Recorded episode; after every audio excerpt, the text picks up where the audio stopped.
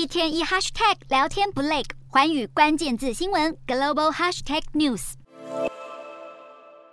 节的寰宇大话题要来关注到全球的晶片生存大战。现在两岸关系紧张，牵动的可不只是台湾，还有中国而已。因为台湾可以说是全球最重要生产半导体的地方之一了。当然呢，就让仰赖台湾晶片的国家都很紧张。根据国外财经研究平台的资料统计呢，有百一百一十六家的美国企业都认为说啊，台湾是他们业务中的一大风险。甚至这个月来看呢，过去十二个月的担忧就达到了至少十六。年来的最高水平哦，连美国国务卿布林肯这边他都落下了重话，说台湾晶片如果遭受破坏的话，恐怕导致全球的经济毁灭。可见台湾的半导体产业之于全球是有多重要了。因为没有晶片呢，就等于没有办法生产手机、电脑、新武器等等，影响甚巨哦。而且呢，根据美国商务部的研究，二零二一年美国公司晶片库存中位数只有五天，低于二零一九年的四十天。所以呢，为了加强体质，我们看到。了，美国总统拜登也有新的政策，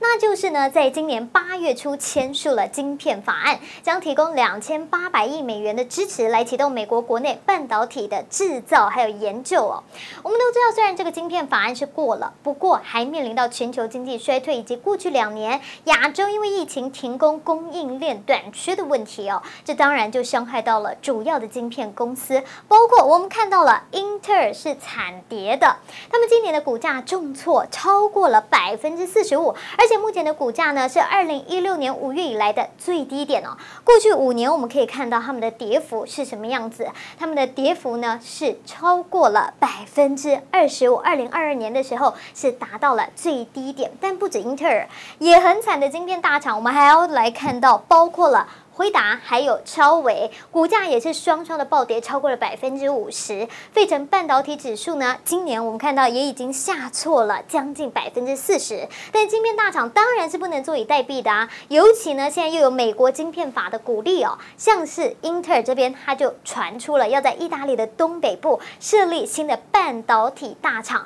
计划呢这个厂区未来将以先进封装测试为主，预计将会创造一千五百个工作机会哦。甚甚至意大利政府有可能对英特尔投资总金百分之四十的补助，而这个新建立的大厂呢，最快会在二零二五年到二零二七年之间开始运作量产，保卫美国的半导体产业。Hello，大家好，我是环宇新闻记者黄云竹。您跟我一样非常关注国际财经、政治与科技趋势吗？记得追踪环宇关键字新闻 Podcast，以及给我们五星评级，更可以透过赞助支持我们哦。